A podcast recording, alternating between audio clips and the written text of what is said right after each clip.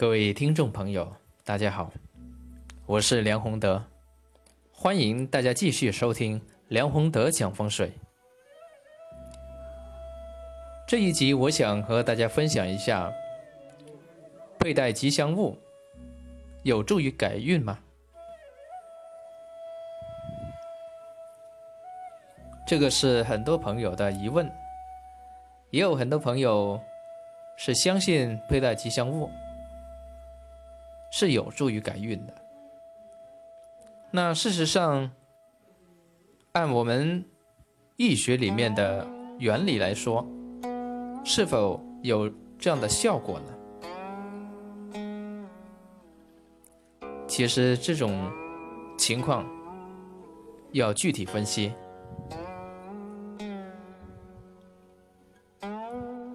因为我们说到吉祥物，一般来说，无非是人工开发出来的，或是玉石，或是金银，或是像小叶紫檀之类的手串，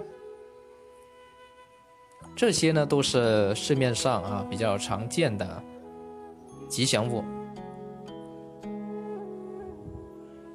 也有很多商家呢，开发了一些什么这个石榴石啊等等的一些啊黑曜石啊等等其他的这一些饰品。那这一些对个人的命运有没有帮助呢？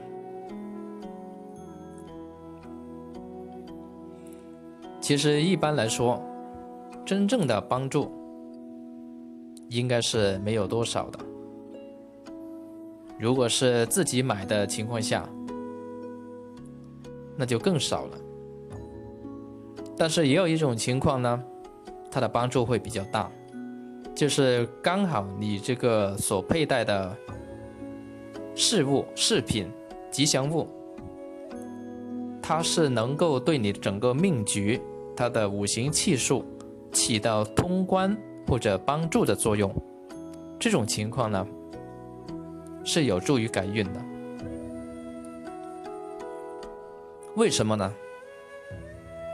因为我们都知道啊，按易学里面去看，这个世界呢，就是阴阳啊、五行这些东西呢，都是一种气的存在的方式。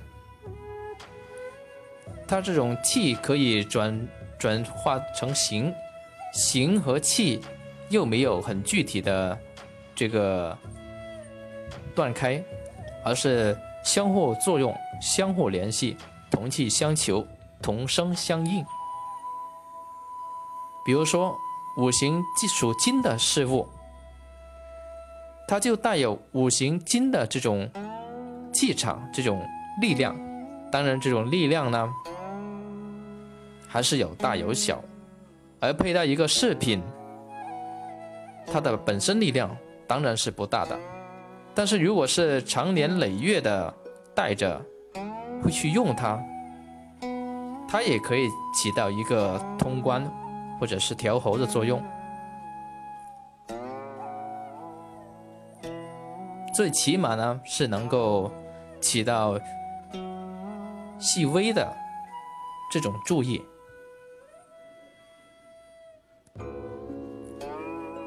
当然，在这些吉祥物当中，如果是按自己的喜好去佩戴的话呢，也未尝不可。因为最起码，啊，它能使自己的心情好一点嘛，是不是？买了一个好东西，自己喜欢的，啊，戴在手上或者戴起来，啊，觉得不错。但是这种情况呢，也要注意一点。就是过于偏颇的一些吉祥物，戴的时候呢，还是要比较注意。什么是比较偏颇的这一些比较特别的这一些呢？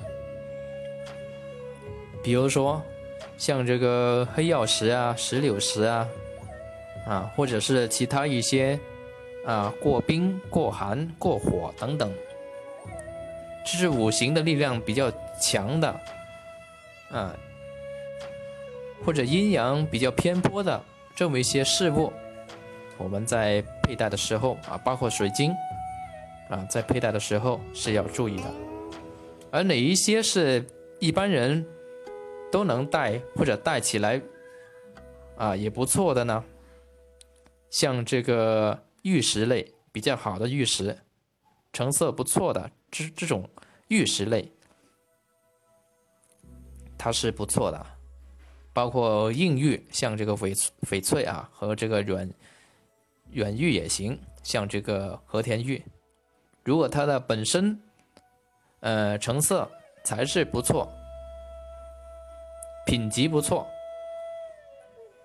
那是一般人都可以戴，而且戴起来也不错。但是像这个金银这些呃五行金的气场。比较旺的这些饰品，就不是每个人都适合戴的。有些人戴起来会觉得不错，啊，因为对身体有帮助，对命运的命数啊，这个先天八字里面有注意嘛。也有一些人呢是不适合戴的，因为这个金的东西本来就是金的气场旺一点，又偏寒一点，这个是要注意的。还有一些呢，像这个黑曜石，像啊黑色，黑色东西呢它是水性的，属水的这种颜色。而如果是像黑曜石这一类的呢，它肯定是比较偏阴寒的。一般人如果是女的戴，如果它本身是寒底，本来呢就比较容易发冷的这么一种情况啊，更不适合戴了。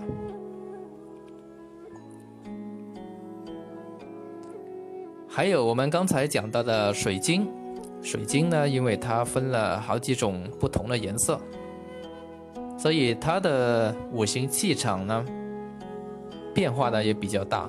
像这个白白水晶啊，它是属于这种金水的性质比较多一点。像这个黄水黄水呃黄水晶啊，它这种土属性的，嗯，气场比较多一点啊。紫水晶呢？它的这种火的属性气场比较多一点，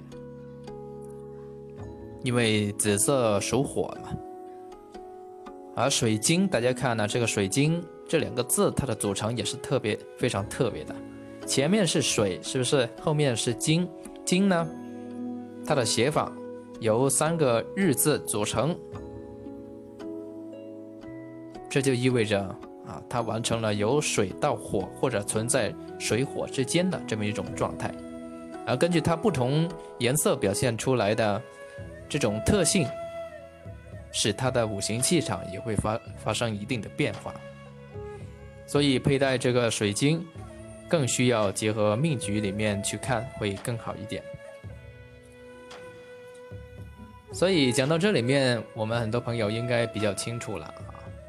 像这个石头类还没有成为玉石的石头的普通的事物这一类，一般来说是不适合戴在人的呃身体上的。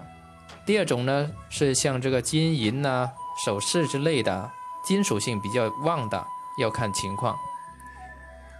第三类呢是大部分人呢都是比较适合戴的啊，像这个暖玉啊、玉石类的比较不错的玉石类的，那是不错的。这个呢，就是我们今天啊要和大家分享的佩戴吉祥物有没有助于改运？谢谢各位。